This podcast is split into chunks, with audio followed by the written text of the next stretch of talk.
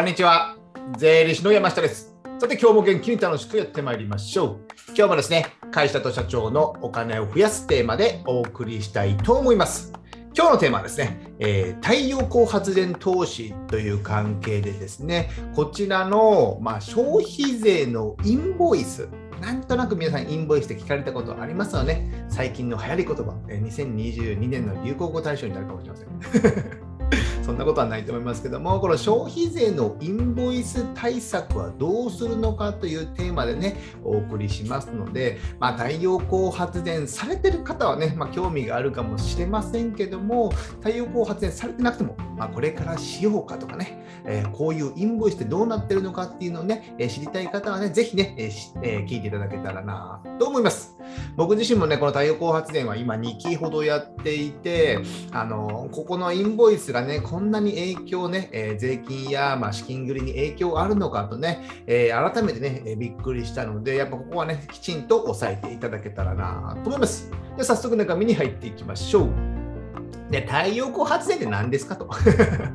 まあそれはね、そもそものはね、えー昔ね、え解説した動画とかがありますので、そちらリンク貼っておりますので、そちら見ていただいたらいいんですけども、まあ、太陽光発電投資のね、えー基本的な、基本的なね、えー投資っていうのは、まずね、1期、ま、2000万円ほどの物件を、まあ、太陽光発電の投資をするんですよ。あのパネルをね、1枚じゃないですよ。いろいろいっぱいね、たくさん買って2000万ほどのパネルを買うと。で、これね、ほぼね、全額ローン。まあ、今はいろいろ変わって全額できない部分、1割とか何パーかは頭金が必要な部分もありますけども、まあ僕はほぼ全額ローンで買いました。これを買うとですね、これを買ったら、この設備投資をした、2000万円設備投資をしたら、これの2000万円に対して10%、まあ、例えば2000万が税抜きだったとすると、2000万かける10%の200万の消費税を投資する、まあ、まあ払う、払うことになるんですね。払うことによって、えー払うんですけども、売り上げってね、多少10%ぐらい、年間利回り10%なので、年間200万ぐらいしかないんですよ。ただ、売り上げもらってる消費税20万しかないのに、えー設備投資の消費税で200万払うんですよ。差額の180万をね、税務署から還付、ざっくり言うとね、還付受けることができるのね。これをね、スキームとしてやると。でもね、えー払った代わりには2年目、3年、あ、もらった代わりには2年目、3年目以降も消費税をちゃんと払ってねということで、ここでね、まあ、20万、40万ぐらい払って、差し引きしても130か40、僕はね、でなどう2期投資して還付額が460万ぐらいかな、あったので、まあまああったんですけども、まあ、えー還付、100万円単位で還付を受けれるってことですね。で4年目以降はもう免税事業者ということで消費税を払わなくていい、ねえー事業者になって、えーちゃんちゃんと終わるこの、ね、流れだったんですよ。でもね、今回ね、えーインボイス制度、消費税のインボイス制度というのが導入されることになって、これのね、スキームがね、覆された。これやるかみたいな感じになってるんですよね。なかなか辛いですね。そんなことはいいんですけども、えーこのインボイスじゃあ導入されてどうなるのかっていうことですね。じゃあ消費税の取引がね、今後変わるんですよ。じゃあ変わるのはいつからか。2023年10月1日。で、その今ね、収録してるのは2022年4月現在ですので、今後ね、そのインボイスが10月1年、ちょっと1年半ぐらいですかね、半後に導入されるんですけども、えーこれ伸びるか、小規模はね、緩和するとかいうのはあるかもしれません。今のところはね、えー2023年10月1日、令和5年ですね。令和5年。えーの方からね、なりますので、あら1年るあ1年半あるからいいやじゃなくてですね、今のうちにかちゃんと知識を仕入れておいて、どう対応するかっていうのをね、えーまあ、投資家の皆さんは考えていただけたらいいかなと思ってます。でね、このインボイスじゃあ導入されるとどうなるのか。えーまとめるとですね、まあ、消費税で得をしていた、消費税もらってるのに、それをね、国に税務署に払わなくてよかった会社、まあ、免税事業者っていうのがね、えー得をしてたんですよ。数十万単位でですね。僕もそうです。それがね、もうなめなしになっちゃったんですよ。なしになっちゃった。もらってるなら払えよ。じゃあね、えーもらってるならちゃんと払ってよとね、国からしたらですね。綺麗な言葉で言いましょうね。もらってるのはちゃんと払ってよ。じゃあ払わないならもらう権利あなたないでしょみたいな感じですね。こういうふうになった、まあ、当たり前っちゃ当たり前なんですけども、まあ、消費税導入されたのがね、えー、平成元年ぐらいでしたかね。でしたので、今からすると30 4年前ぐらいみたいな感じになって、じゃあ34年前からちゃんとやっとけよ、その辺みたいなね、知っておけばね、もうそれが当たり前だったんですけども、このインボイスが導入されて、34年後に導入されて、もう消費でね、えー、得するのが当たり前みたいな感じなのがなくなったっていうことなので、なかなかね、ここはね、えー、辛いのかな と思います。それは戻しま、ちょっと話を戻しまして、この太陽光発電投資ね、えー、じゃあ4年目以降ね、基本的には、あの太陽光発電投資家って基本的に免税事業者の個人とか法人でも、個人でもまサラリーマンの方がやるとかですね、えー、社長がやってるとかね、そんな感じで、あと法人でやってもね、まあ、さその太陽光発電投資の専門の会社を作ったりとかね、している感じで、やっぱね、免税にして消費税の分は得をする。感じが多かったんですけども、それがね、えー、10%分、売電収入の10%分消費税もらってる。でもその消費税は国に納める必要がなかった免税事業者ってことですね。でもこのインボイスが導入されることによって、この10%分もらえない えー、か、もしくは、えー、少し納税して、えー、消費税をもらってでも納税して、えちょっとこれまでよりは損っていうかね、払わなきゃいけないんですけども、もらって納税した方が得になるっていうこともありますので、ここをね、今回ね、え詳しく解説していきます。でね、えー、インボイス制度っていうのは詳しく解説している昔の動画ありますね。こちら概要欄にリンク貼っておきますね。こちらをご確認ください。これを話すとね、もう何時間もなりますから。でね、えー、今回、太陽光発電投資のインボイス対策ということですね。もう最初に答えを言うと、解決策としてはですね、えー、インボイスの事業者、なんたら適格なんとか事業、請求書発行事業者に登録して、簡易課税制度を選択するんですよ。簡易課税制度。昔解説しましたよね。こちらもね、概要欄にリンク貼っておりますので、こちら読んでいただいたらいいんですけども、簡易課税制度っていうのは、えー、簡単に消費税の計算をしていいですよ。まあ、売上の消費税だけ掴んでおけば、それに対して業種で当てはめて、えー、控除額を決めて、で、差し引き納税をする。やっぱね、消費税の納税っていうのは、もらった売上の消費税から自分で経費で払う消費税。仕入れにいくら払いましたとかね、えー、家賃にいくら払いました、タクシー代にいくら払いましたというね、えー、経費の消費税をまとめて集計して、えー、差し引きをね、税務署に納めるみたいな感じなんですけど、これってね、もうちゃんと帳簿つけてないとね、ややこしいんですよ。大変ですよ、僕らも、税理士事務所側も。だからね、えー、納税者の方は自分でね、申告する方もやっぱ大変じゃないですか。そういうね、えー、まあ、小さな会社、一応売上5000万円以下の会社であればね、簡易課税制度、簡単で優しい消費税の課税制度というのがありますので、こちらをね、太陽光発電投資も使うってことなんですよ。インボイスの登録事業者に登録する。なので、消費税を納める会社になるんですよね。で流れとしてはですね、えインボイス制度のま登録をする。これはね、手を挙げて登録しなきゃいけないんですよ。私はそのね、インボイス登録事業者になりますと。ね、なります。これはね、手を挙げ手を挙げるだけじゃいけませんよ。届け出を税務署に出さなきゃいけないんですけども、この届け出を出して、で、消費税を納める会社、まあ、個人になる、個人事業とかになるってことですね。で、その、それを含めて、えー、最後に簡易課税制度を選択して計算しますよと届け出を出してあげなきゃいけない。このね、えー、3段階になっているってことですね。で、じゃあね、簡易課税、なんでこれを選択するのかというとですね、先ほど言ったように、えー、売上でもらった消費税、じゃあね、えー、電力会社から売上もらうじゃないですか、売電収入。それに消費税10%乗ってきますよね。で、太陽光発電投資ってあの経費で払う消費税ってほとんどないんですよ。ほとんどない。あるとすれば、まあ、メンテナンス会社とかね、管理会社に払う年間の管理料とか、地代に払っても土地代っていうのはね、消費税は入ってないので含まれない。で、あともうその、それ以外でほとんどないですよね。ああ、C であるとすれば税理士の報酬ぐらいですよ。消費税払ってるんですね。だから経費で支払う消費税ってほとんどないんですよ。なんで、ほぼほぼまあ太陽光発電収入の10%をね、税務署に納める。先ほど言ったような事例では2000万あ2000万なので利回り10%と考えて200万の太陽光発電収入があれば、まあ、20万円、えー、電力会社からもらえる。でもその20万円を、えー、払うような20万ちょっと、20万弱くらいですね、税務署に納める感じになるんですけども、この消費税の簡易課税制度を使えば、の第3種というね、電気業、電気売電業みたいになるんですかね、電気業ということで、第3種の控除率のね、70%を使えるような感じなんですよ。簡易課税制度、70%。これがね、ポイントなんですよね。じゃあ70%どうなるのかっていうとね、数字で説明するとですね、これね、えー、まあ太陽光発電の設備を投資して、まあ4年目以降、4年目以降、免税事業者になって消費税納めなくていい会社になるってじゃないですか。この時にですね、この時ですよ、えー、例えばですね、えー、もう、消費インボイスに登録しなくて、もう、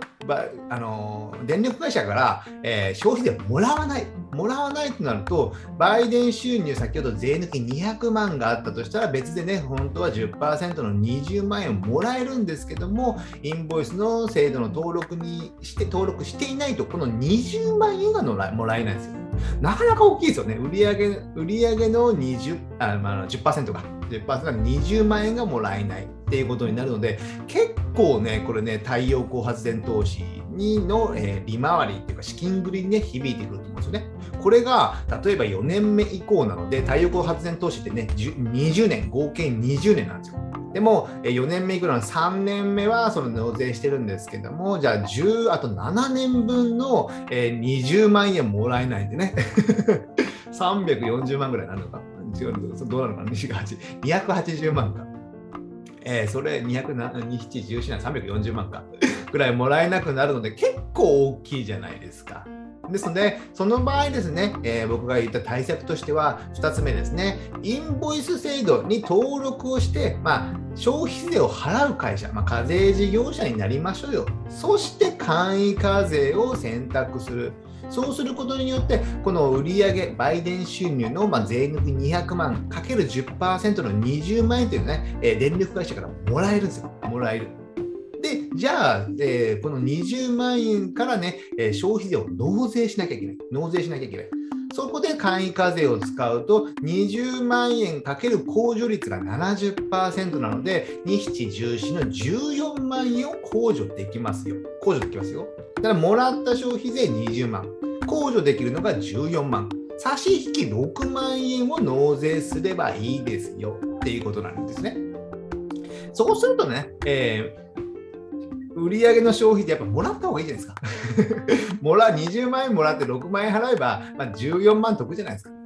得っていうことしたら、えー、いけないですけども、やっぱそういうふうにして簡易課税を選択することによって、えー、あの払う必要があるんですけども、もらえる権利、消費税をもらえる権利も得れますので、えインボイスを選択して、簡易課税を選択して、納税をちょっとする。なので、6万円から今後ね、毎年ちょっとね、資金繰り、資金繰りというか収入が減るっていうことになりますけども、まあ、これは致し方ないのかなと思いますので、まあ、今現在、2022年現在ではですね、今のところ太陽光発電業者は省きますよみたいなことはね、出ていませんので、えこれになるのかなと思います。じゃあね、手続きこれからどうしたらいいのか。今、免税事業者だと。課税事業者でね、手続きするのはどうしたらいいかというとですね、これね、2023年10月1日、まあ、令和5年 10, 10月1日からね、スタートするんですけども、その時からね、もうスタートと同時に課税事業者になりたいという場合はですね、これ2023年の3月31日、だから半年ぐらいまで前に、インボイスの登録で手続きをして、で、簡易課税制度の届け出も提出するっていうことなんですよね。これね、ややこしい。半年前にやっておかなきゃいけない。ただね、一応ね、今ね、今年っていうか、初回で例外で初回なので、まあ、結構混乱すると思うんですよね、これって。僕ら税理士でも混乱してます。もう。やりたくないですもん、僕。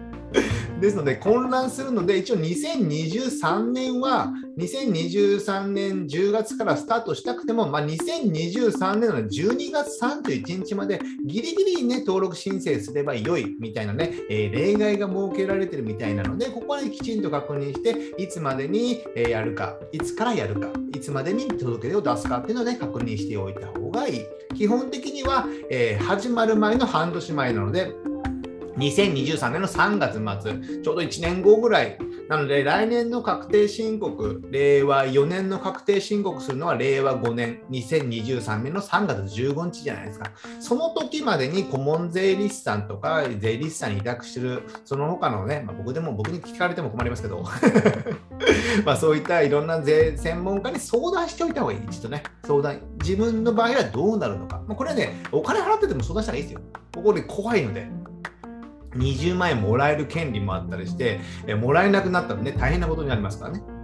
で、続いてね、え2024年1月、なんか10月1日、個人事業で1月から12月までなのに、えー、10月1日からなんか課税事業者になるのもよくわからないみたいなね。9月までは、えー、もうもらってもらえたのに、10月からもうなんかめんどくさいみたいなね。手続きその場合ですね、2024年1月1日、もう令和6年の最初から区切りいいじゃないかとね、そこからもらう場合はね、これね、2023年の11月30日まで、なんで1ヶ月ぐらい前まで にインボイス、これもね、よくわからない、僕も。なんで1ヶ月前の日にしたのかが。なので、2023年12月31日で良さそうな気もするんですけども、これはね、2023年の11月30日。1, 1ヶ月前の日までにこのインボイスや簡易課税制度の届け出を出さなきゃいけないってことになっておりますので、ここら辺もね、えー、バタバタに絶対になると思いますので、来年の確定申告、ね、確定申告までにの時までに、時に絶対に確認するってことですね。それをね、えー、注意点としては、まあ、事前にちゃんとこれぐらいの収入があって経費がある。じゃあどれぐらいの消費税の納税になるのか、ならないのか、もらった方がいいのか、もらわない方がいいのか、まあ、もらった方がいいでしょうね。ですね、ここら辺を計算してシミュレーションする。で、これね、分からなければもう税理士に相談する。これはお金払っててるんです。で、えー、顧問税理士さん頼まれてる方はそこでね、相談してもいいんですけども、今後ね、顧問税理士の報酬もアップすると思います。そうしないと僕らもやっていけないですもん。これまでは消費税計算しなくてよかった。でもこれから消費税を計算する業務、まあ、その時間が増えるんですよね。その時間が増えるということは、その分請求せざるを得ないっていうことになってきますので、ここのね、経費、その先ほど6万円ね、消費税払う。プラス2、3万、5万とかね、えー、消費、えー、税顧問税理士の報酬もアップする可能性があります。ね、これこれは悲しいお知らせです。僕は嬉しいお知らせかもしれませんけどね。まあそれは冗談ですよ。でね、これからね、太陽光発電投資をしようと思われてる方もですね、このね、えー、僕ね、何件か、その今ね、つい最近のあの太陽光発電投資のね、えー投資シミュレーションを見たんですけど、インボイスのことはね、一言も触れてられてなかったです。一言も。数社見ましたけど、3社ぐらいかな。でもね、消費税のインボイスのことはほとんど触れられてなくて、えー、ね、素人風でね、僕聞いたんですけど、あそれは全く関係ありませんみたいな感じに言われてね、これ大丈夫かみたいなね、思いますので、ここをね、きちんとその投資のシミュレーションに反映されているのかどうなのか、それはね、今一度聞いた方がいいのかなと思います。じゃあ最後まとめになりまして、ちょっと長くなりましたね。えー、これね、音声は伝わらないと思うので、ぜひね、動画で見ていただいたらいいんですけども、このインボイス制度っていうのはね、これ様々な投資に関係してくるんですよ。今は太陽光発電投資の、えー、話でしたけども、これ不動産投資とかもね、えー、結構関係してきますので、ぜひね、ここら辺自分がやってる投資とか、まあ、事業でどんなものがインボイスに対応で、あ対象となるのかっていうのね、今一度ね、え、これね、コモンジェリさんもまだ案内してない、僕もあんまりあんまりしてませんけども、まだまだね、時間があると思ってるんですけどもね、えー、結構それはね、すぐ来てしまう。ね、えー、よくあるのが、よくあの東京オリンピック思いましたね。東京オリンピック決まったのは7年前なんですよ。7年前に決まったのに、もう2020年過ぎちゃったんですよ。あっという間じゃないですか。人生あっという間ですので、ぜひね、えー、早めにこれをね、手を打っておくっていうことです。で、この消費税のコストというのはやっぱり増えます。で、えー、先ほど言ったように顧問顧問の税理士さんの報酬も増えます。なので、その分、えー、コストが、投資のコストが増える。っていうことなので、資金繰りっていうかね、キャッシュロー悪くなるっていうことなので、その辺も含めてね、いろんな投資を判断していただけたらなと思います。あと、インボイス制度というか、この辺の消費税っていうのはですね、えー、手続きの期限っていうのがね、あるんですよ。これも1日でも過ぎたら、もうね、使えないんですよ。1日でも過ぎたらね、数十万、数百万単位損するんですよね。ですので、この辺はね、えー、シビアにならなきゃいけないので、ここは自分で判断せずに、ぜひね、専門の方に聞いた方がいいかなと思いますので、えー、顧問税理士さんとかを頼っていただけたらなと思います。じゃあ今日はですね、えー、太陽光発電投資のね、えインボイス制度はどうなるのかについて解説しました。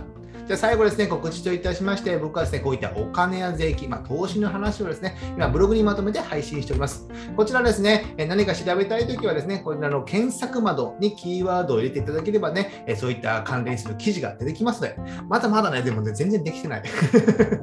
仕上がってない。僕的にはね、このね、えー、僕の記事を見れば、まあ、税金やお金のことは全てわかる。まあ、税金やお金の辞書みたいな感じにね、したいと思っておりますので、ウィキペディアね、ヤマペディアみたいな感じにしてたい、タックスペディアみたいな感じにしたいと思っておりますので、えー、少々お待ちください。あとですね、えー、Amazon の電子書籍である Kindle ですね。Kindle で電子書籍を出版しております。基本的には決算書関係の本が主になりまして、まあ、中小企業の決算書の考え方、見方とかね、書いておりますので、こちらね、Kindle の Unlimited というサービスをね、えー、月額908円かな、に入っていただければですね、僕の本はすべて無料で読むことができますので、ぜひ読んでいただけたらなと思います。じゃあ今日はこれぐらいにしたいと思います。ではまた次回お会いしましょう。さよなら